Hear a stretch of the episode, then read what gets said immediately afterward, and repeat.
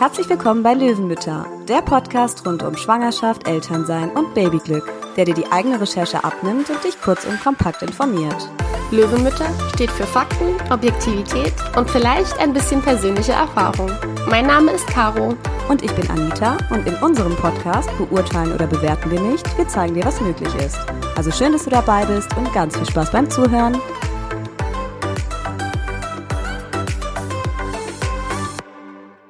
Hallo Caro. Hallo Anita, da sind wir auch schon wieder. In der heutigen Folge beschäftigen wir uns mit dem Thema Nabelschnurblut. Einem, wie wir finden, sehr interessanten und vor allem eigentlich auch total wichtigen Thema. Ein Thema, das bei den Geburtsvorbereitungen und Überlegungen vielleicht im ersten Moment aber nicht ganz so präsent ist. Zumindest war es bei mir weder in meinem Geburtsvorbereitungskurs noch von meiner Gynäkologin explizit angesprochen worden. Wie war das denn bei dir, Anita? Ja, bei mir war das tatsächlich auch so. Ähm, also es wurde nicht drüber gesprochen. Ich habe im Vorfeld auch keinerlei Informationen irgendwie davon gehabt oder dazu bekommen. Und deswegen ähm, fassen wir jetzt das Wichtigste hier in dieser Folge einmal für euch zusammen. Beim Nabelschnurblut handelt es sich um das Blut des Babys, ähm, das nach der Entbindung in der Nabelschnur und in der Plazenta zurückbleibt. In der Nabelschnur sind Stammzellen enthalten. Diese jungen Stammzellen vermehren sich ganz schnell, die sind super flexibel und undifferenziert und dadurch können aus ihnen verschiedenste Zell- und Gewebetypen heranreifen. Außerdem waren sie noch keinen Umwelt- und Alterseinflüssen ausgesetzt, was auch ganz wichtig ist. Und diese Eigenschaften machen diese Stammzellen und damit eben das Nabelschnurblut wirklich sehr wertvoll und natürlich auch sehr interessant für Medizin und Forschung. Und bevor wir jetzt tiefer in das Thema eintauchen, wollen wir an dieser Stelle nochmal festhalten, das ist uns ganz wichtig, dass wir beide, also das Caro und ich, keine Mediziner sind und wirklich keine Experten auf diesem Gebiet oder in diesem Bereich. Wir haben diese Informationen, die wir euch heute mitgeben, sorgfältig zusammengetragen und recherchiert. Und ja, im Zweifel bitten wir euch einfach, wenn ihr noch Fragen habt oder irgendwie tiefer dann noch einsteigen möchtet, einfach mit einem Arzt oder mit einem Experten nochmal drüber zu sprechen. Genau. So, dann machen wir mal weiter mit der Nabelschnur bzw. dem Nabelschnurblut. Also, ähm, falls ihr vor der Geburt keinen konkreten Wunsch, also jetzt speziell in der Klinik dann zur Entbindung, hinsichtlich der Nabelschnur äußert, wird diese in der Regel kurz nach der Geburt abgeklemmt, durchtrennt und dann entsorgt. Neben dem, nennen wir es jetzt einfach mal Standardprozedere, wie ich es eben beschrieben habe, könnt ihr euch aber auch für ähm, das Auspulsieren der Nabelschnur, das Einlagern oder Spenden des Nabelschnurblutes entscheiden. Natürlich möchten wir hier betonen, also es gibt kein richtiges und kein falsches Vorgehen. Das ist einfach eine komplett äh, persönliche Entscheidung von euch als Eltern. Wir möchten euch einfach die Möglichkeiten, die ihr habt, vorstellen. Und diese sind, wie eben schon genannt, auspulsieren, einlagern oder spenden. Ganz genau.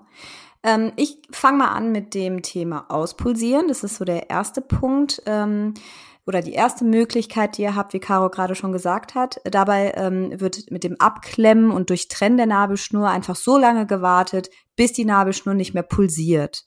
Ähm, in der Regel ist es so in der ersten Lebensstunde des Babys. Ähm, bei mir persönlich jetzt beispielsweise, ich habe mich auch für diese Variante entschieden, hat es so ungefähr 15 Minuten gedauert, bis es dann nicht mehr pulsiert hat und dann konnte sie durchtrennt werden.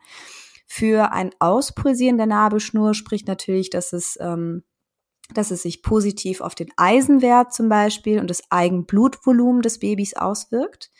Außerdem soll das Ganze dem Baby so einen stressfreien und zarten, sanften Start ins Leben geben, das ähm, noch eine Zeit lang über die Nabelschnur mitversorgt wird. Genau. Und ähm, Voraussetzung dafür ist allerdings, dass es ähm, keine gesundheitlichen Probleme gibt.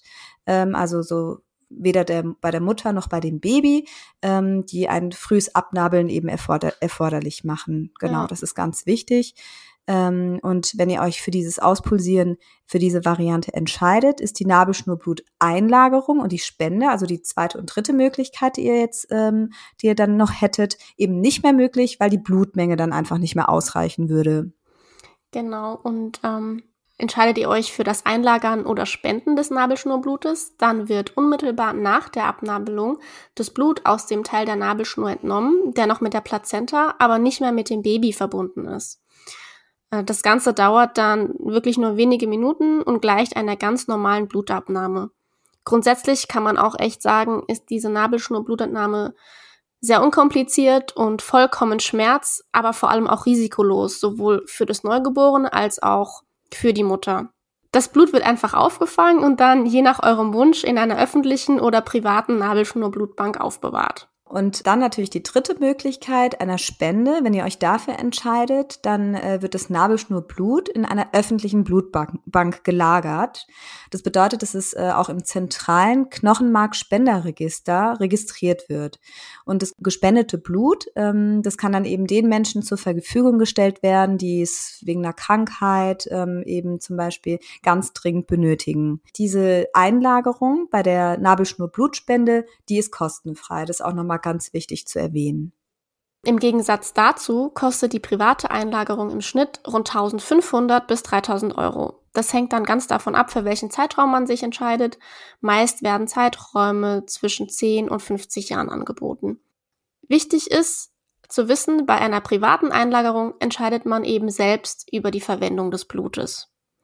Normalerweise ist ja auch der Gedanke dahinter, das Nabelschnurblut für das eigene Kind aufzubewahren. Hier ist aber festzustellen, dass die Chance, dass dein eigenes Kind von der Einlagerung profitieren kann, nach heutigem medizinischen Stand eher gering ist. Wer heute also Nabelschnurblut bei einer privaten Nabelschnurblutbank einlagert, setzt darauf, dass es in der Zukunft geeignete Stammzelltherapien geben wird wofür das eigene Nabelschnurblut, beziehungsweise ja eigentlich genauer gesagt die Stammzellen, die da drin sind, äh, beispielsweise nicht verwendet wird, ähm, ist bei der Eigenbehandlung von Leukämien. Also wenn man selbst an Leukämie erkrankt, kann eben das eigene Nabelschnurblut dafür oder für die Therapie nicht eingesetzt werden. Auch ja. nochmal ganz wichtig.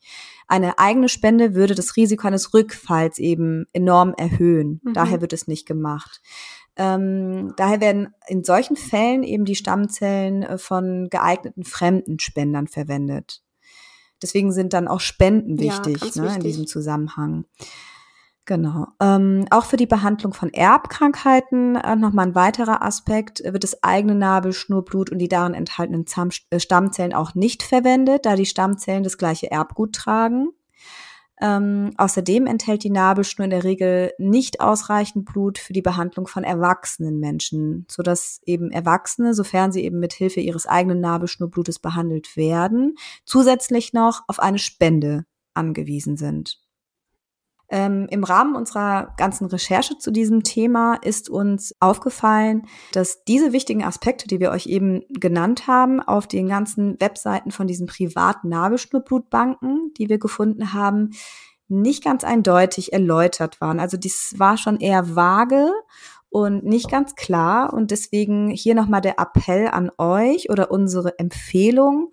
Ähm, seid da ein bisschen wachsam, mhm. seid da ein bisschen achtsam vor allem und hinterfragt auch mal die ein oder andere Aussage, wenn ihr euch mit diesem Thema beschäftigt. Und falls ihr euch vielleicht nicht entscheiden könnt, ähm, ob ihr äh, eine Spende oder eine private Einlagerung machen möchtet, dann habt ihr noch die Möglichkeit, das Ganze zu kombinieren. Also das Nabelschnurblut wird privat dann eingelagert, aber trotzdem im öffentlichen Register registriert.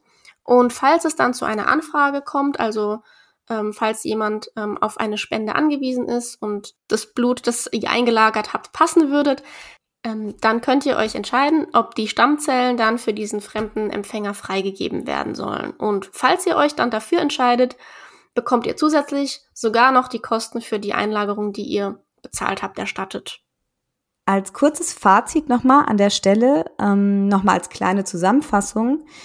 Nabelschnurblut zu entnehmen ist völlig schmerzfrei und wirklich sehr einfach. Es kann anderen Menschen oder auch Geschwisterkindern bei bestimmten Erkrankungen helfen und in Zukunft eventuell auch für neue Therapien erfolgreich eingesetzt werden. Die private Einlagerung ist sehr kostspielig.